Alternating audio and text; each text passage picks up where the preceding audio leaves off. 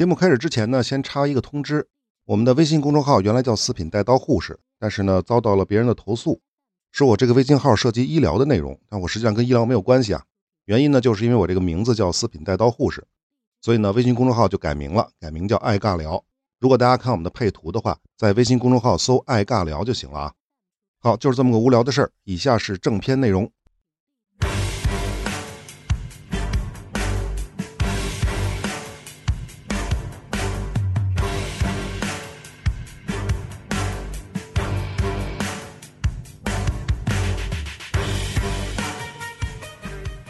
宏观看供求，微观看取舍。大家好，这里是爱尬聊，我是四品带刀护士。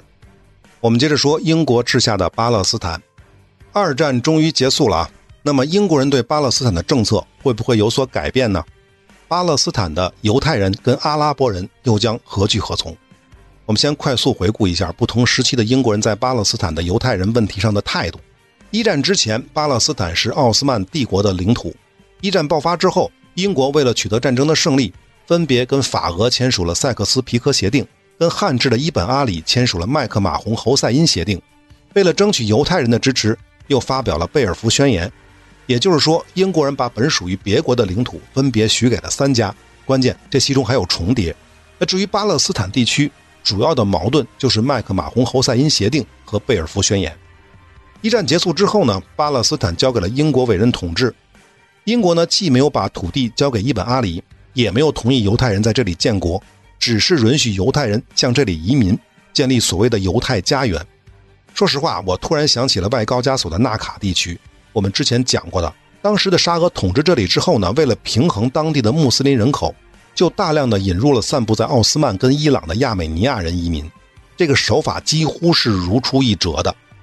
因此，在二战爆发之前，英国在巴勒斯坦问题上总的来说更偏向犹太人一点。所以这一时期相对而言，阿拉伯人起来闹事儿，甚至暴动起义的情况更为普遍。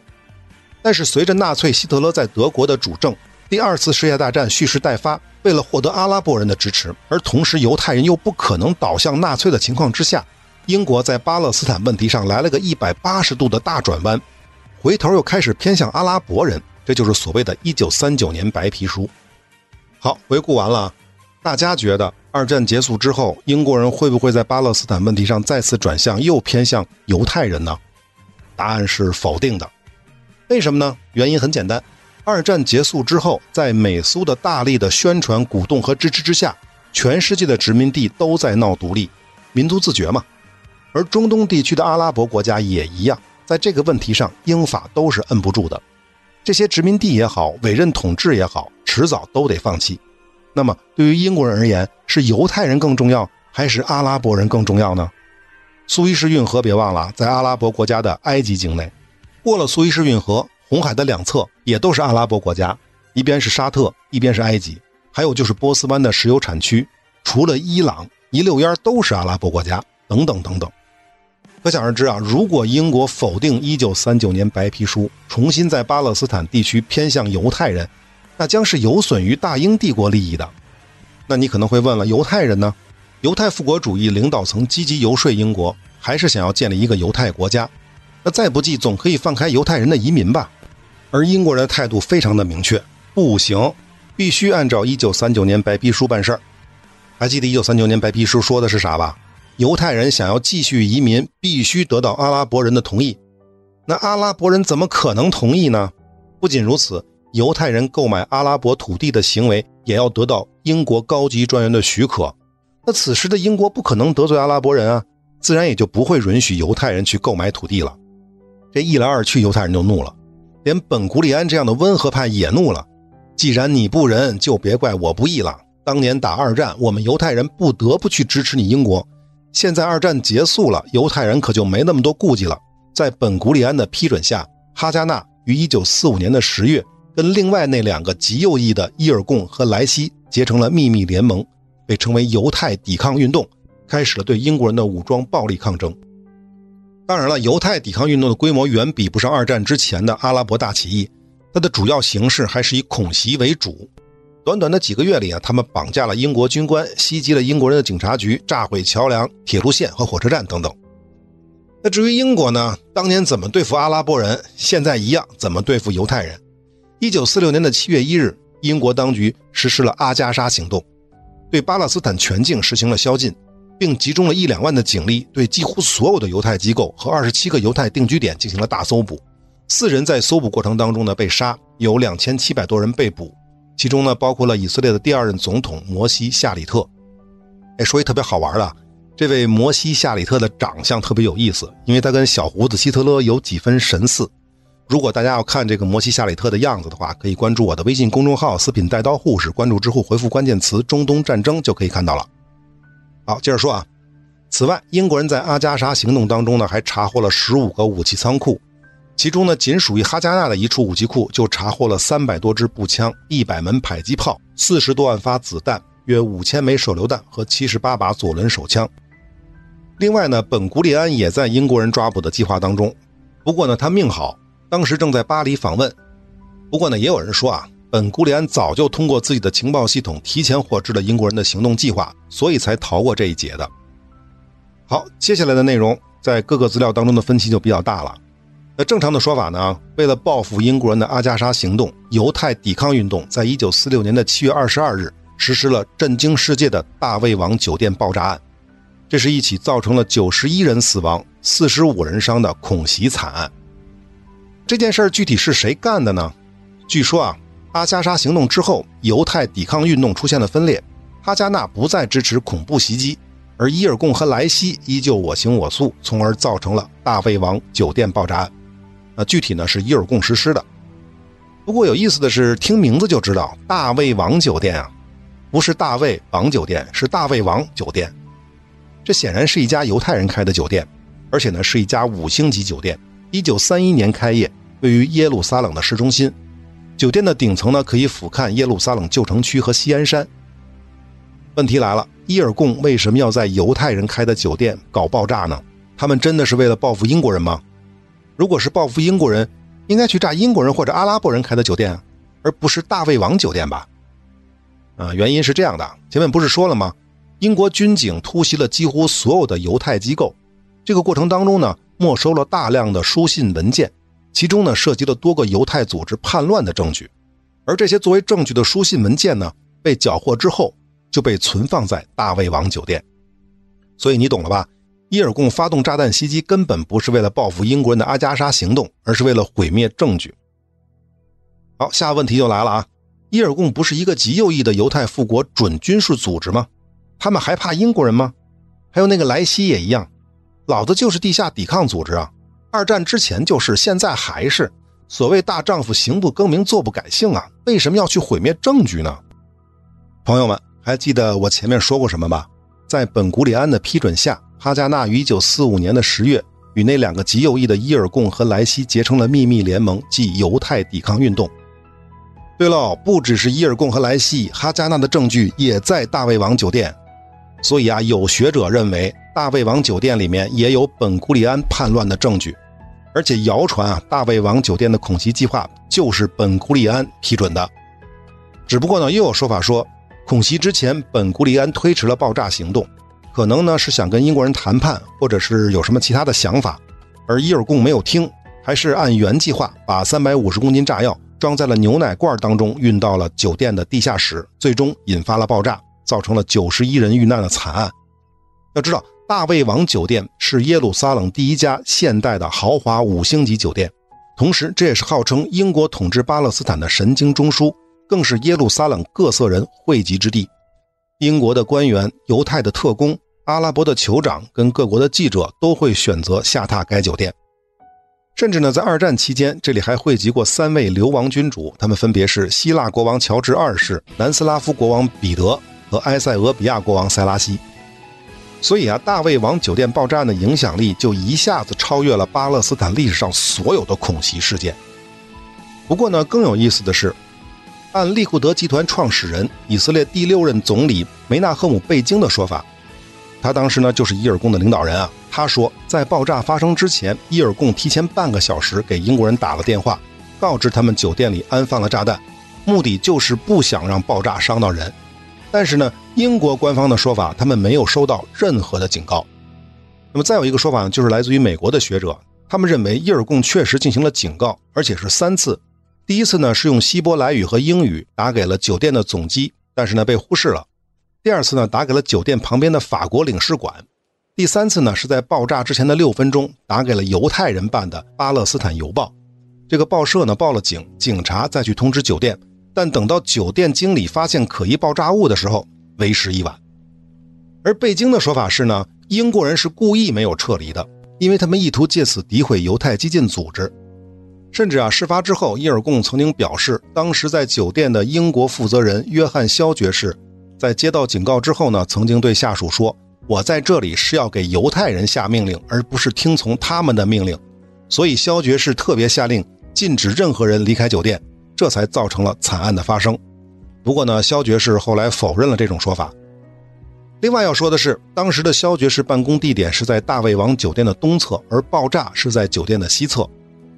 啊，这里要补充一句啊，爆炸发生之后的两个月，约翰肖爵士呢就被调任特立尼达和多巴哥高级专员，伊尔贡呢则专门给他寄了信件炸弹，但是呢没有把他炸死，没成功。到底英国人是故意没有撤离呢，还是英国人根本就没有收到警告呢？这个事儿啊谁也不知道。但是呢，我们可以猜一下，从犹太人的角度来看，爆炸的目的并不是要炸死酒店里的英国人。而是要销毁阿加莎行动当中被英国人缴获的各种的资料文件，所以呢，他们提前进行警告的行为是可以理解的。从英国人的角度分析呢，我个人觉得，如果当时的英国人相信有爆炸物存在，是不可能不去疏散酒店的人员的。没有这么做，无非有两个原因：第一是压根儿没有收到警告；第二是不相信警告的真实性。我个人认为啊。不存在贝京所说的英国为了诋毁犹太激进组织而故意不撤离这种情况，用自己的生命去诋毁敌人，这可不像是英国人能干出来的事儿。英国人不怕死，这事儿谁信呢？另外呢，遇难的九十一人当中，二十一人是一级政府官员，四十九人是二级办事员。所谓的二级办事员呢，就包括什么打字员啊、送信的和一些酒店雇员。另外十三人呢是士兵，三名警察，还有五个路人。如果按照国籍分呢，四十一人呢是阿拉伯人，二十八人呢是英国公民，犹太人十七人，还有两名亚美尼亚人，一名俄罗斯人，一名希腊人，一名埃及人。注意到了吧？有十七名犹太人。所以呢，我相信伊尔贡确实是提前进行了警告。至于英国人到底为什么没有疏散酒店人员，我们就不得而知了。但是无论如何啊，大卫王酒店的爆炸案是犹太激进组织实施的恐怖袭击事件，这是毫无疑问的。而且还造成了十七名同胞的死亡，因此呢，爆炸事件激起了世界舆论，尤其是英国舆论的哗然。爆炸案之后，英国当局立刻发起了鲨鱼行动，集中了两万多英军和警察，对犹太定居点再次进行了大搜捕，将近八百名犹太人被捕。不过呢，有意思的是，英国各界针对爆炸案的结论完全不同。比如二战的功臣，当时英国的总参谋长蒙哥马利就表示。在巴勒斯坦，我们面对的是残酷、狂热和狡猾的敌人，没有办法知道谁是朋友，谁是敌人。所有与当地居民的兄弟情谊必须停止。这话什么意思啊？蒙哥马利的意思就是必须严惩凶手，跟犹太复国主义开战。毕竟他是军人嘛。而当时赋闲在家的丘吉尔虽然也批评了爆炸案，但是他就把矛头指向了英国的殖民地托管政策。他指出，应该允许更多的犹太人移民巴勒斯坦。至于当政的工党首相艾德里呢，则表现的有点两面派啊。他与美国总统杜鲁门的信中呢是这么写的：英国将会对恐怖主义采取最强有力的行动，但考虑到纳粹给无辜犹太受害者带来的痛苦，这不应该阻止我们为巴勒斯坦带来和平的政策。这话又是什么意思啊？美国啊，美国终于在我们的中东系列正式登场了。大家都知道，犹太财团在美国的政治经济方面有举足轻重的地位。二战之前，美国的国际影响力有限，而二战期间，为了顾全大局，美国没有在巴勒斯坦问题上跟英国较真儿。但是二战结束之后，美国财团就开始积极的游说美国政府，给予英国压力。一九四五年的八月，杜鲁门就公开要求英国允许欧洲的十万名犹太大屠杀幸存者移民巴勒斯坦。但是英国呢，还是以1939年白皮书为由拒绝了美国的要求。但是美国政府的压力没有减退，英国被迫在1946年的一月与美国组成了英美调查委员会。1946年的四月，委员会再次提出，巴勒斯坦应该接纳十万欧洲犹太难民的进入，并且撤销1939年白皮书对犹太人购买土地的限制，还有就是延长联合国对巴勒斯坦的托管期。而英国呢提出，如果实施该协议，必将发生另一场阿拉伯人大起义。所以呢，你美国非要逼我这么干的话也没问题。作为条件，你美国政府至少出两个步兵师和一个装甲旅部署到巴勒斯坦，以备不时之需。美国人一听，我是要给你英国人难看，你英国怎么还将我一军啊？因此，英美调查委员会的计划无疾而终。可是呢，即便是这样，到一九四六年的十月，也就是大卫王酒店爆炸案之后的三个月。英国政府还是给出了九万六千犹太人移民的名额。哎，为什么不是美国人要求的十万，而是有零有整的九万六千人呢？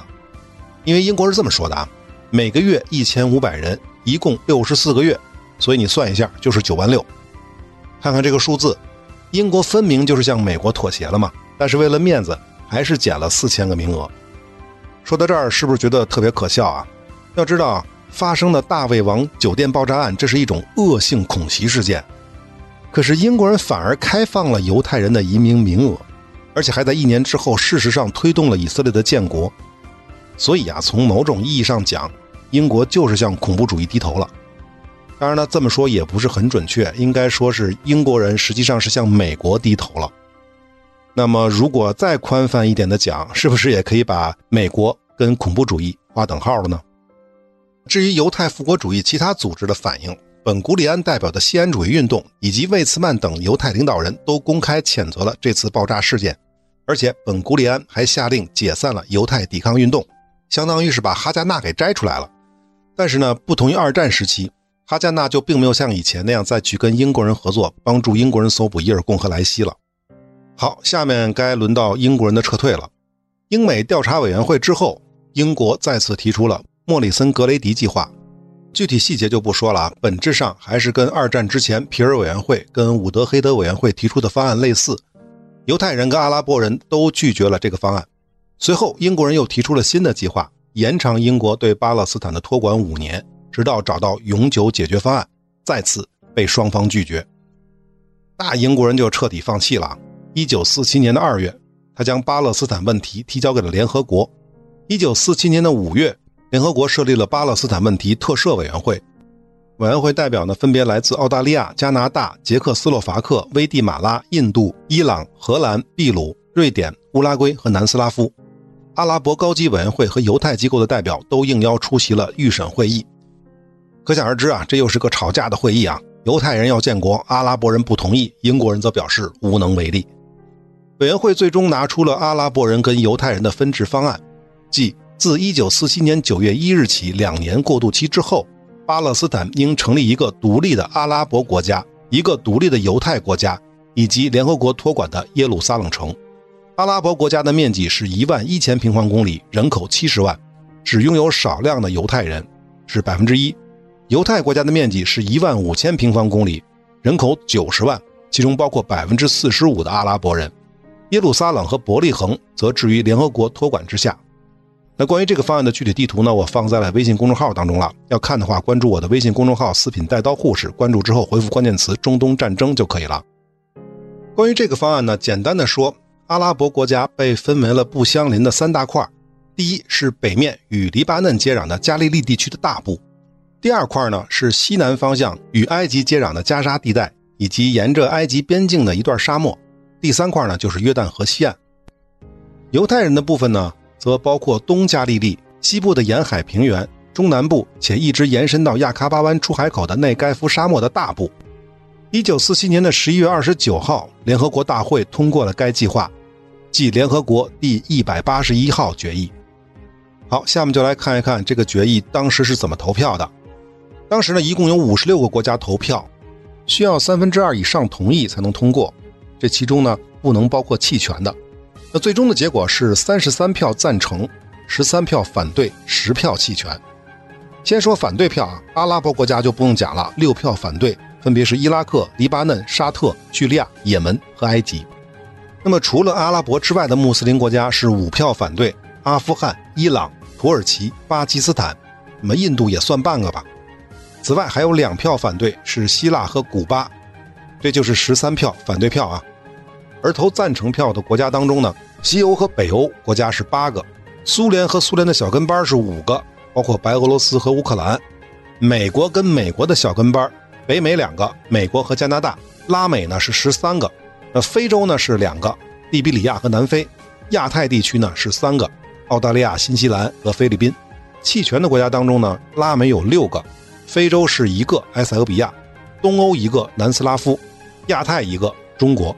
此外呢，泰国缺席了这次会议。好，这就是联合国大会幺八幺号决议的一个结果。大家看出点什么问题了吗？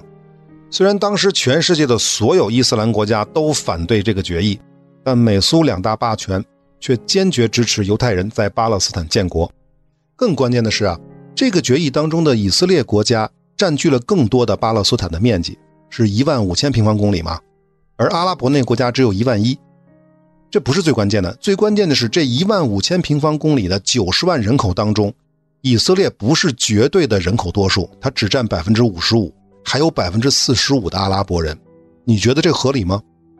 因此，幺八幺号决议之后，所有阿拉伯国家代表均宣布拒绝该分治计划，并且呢，跟印度、巴基斯坦代表同时退场，以示抗议。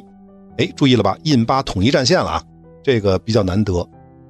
那么阿拉伯人的理由很简单啊，这个方案违背了联合国宪章当中民族自决的原则。巴勒斯坦地区既然是阿拉伯人为主体人口，就不能允许犹太人单独建国。即便是犹太人单独建国，他的领土内竟然有百分之四十五的阿拉伯人，那你征求过这些阿拉伯人的意见吗？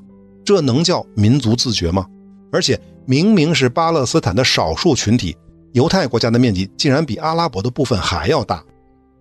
另外呢，还有一个数字要告诉大家，在这个时间点上，犹太人实际拥有的巴勒斯坦的土地只占巴勒斯坦总面积的百分之八，而联合国通过的这个幺八幺号决议分给犹太国的面积占了巴勒斯坦的百分之五十五。另外呢，阿拉伯人还表示，在这次投票当中，很多国家受到了美苏的压力，甚至是胁迫，所以这个决议是无效的。甚至呢，有的缺心眼的阿拉伯国家呢，还向国际法院提出了上诉。呃，结果当然是没有结果了。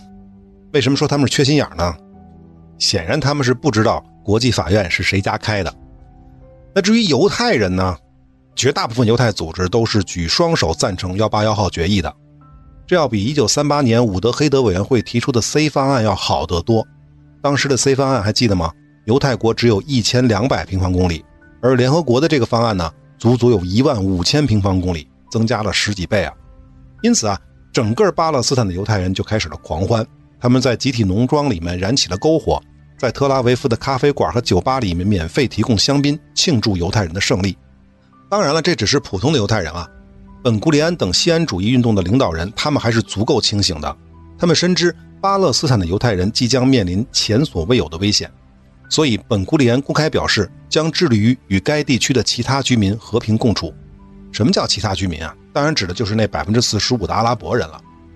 但是极右翼的犹太复国主义组织依旧反对这个方案，还记得吧？伊尔贡和莱西，他们想要的是整个巴勒斯坦，当然了，更包括耶路撒冷。伊尔贡的领导人贝京就表示，分割我们的家园是违法的，它永远不会被认可，分治也不会带来和平，因为阿拉伯人将侵略我们的犹太国家，这是一场关乎犹太人生存和未来的战争。而且呢，贝京还相信战争之后犹太国家的领土将继续扩张，啊，这是犹太人。那么英国政府怎么表态呢？他们投了弃权票，啊，这个很容易理解啊，他们不敢投反对票，那会得罪美国人；他们也不会投赞成票，那会影响他们在阿拉伯国家的利益。他们唯一要做的就是赶紧扯呼。联合国的决议是一九四七年九月一日起两年过渡期之后，犹太人跟阿拉伯人分别建国。那具体这个时间点呢，就是一九四九年的九月一日呗。而英国议会决定一九四八年的五月十四日结束委任统治，八月一日完成撤军，提前一年多啊！而且而且而且，在撤军期间，英国拒绝与联合国共管巴勒斯坦，在委任统治结束两周之前，也就是1948年的5月1日前，英国还拒绝了联合国在巴勒斯坦建立所谓巴勒斯坦委员会的要求。同时，英国允许阿拉伯人和犹太人各自建立正式的武装力量，并且不会参与将巴勒斯坦领土或权力移交给任何的继承人。是不是没听懂啊？简单的说，老子要提前一年撤退，撤退之前。联合国不能进来帮助我们维持巴勒斯坦的秩序，而我呢，对犹太人和阿拉伯人不偏不倚，不会把英国人控制的土地或者权利交给任何人。但是呢，允许你们合法的武装自己。这么说是不是就明白了？英国人的意图太明显不过了。巴勒斯坦老子是不要了，但是你们想要巴勒斯坦的和平，门儿都没有。所以啊，事态发展到这个地步，第一次中东战争的爆发也就完全。不可避免了。好，本期的时间就差不多了，下期我们将正式进入第一次中东战争。我们下期再见。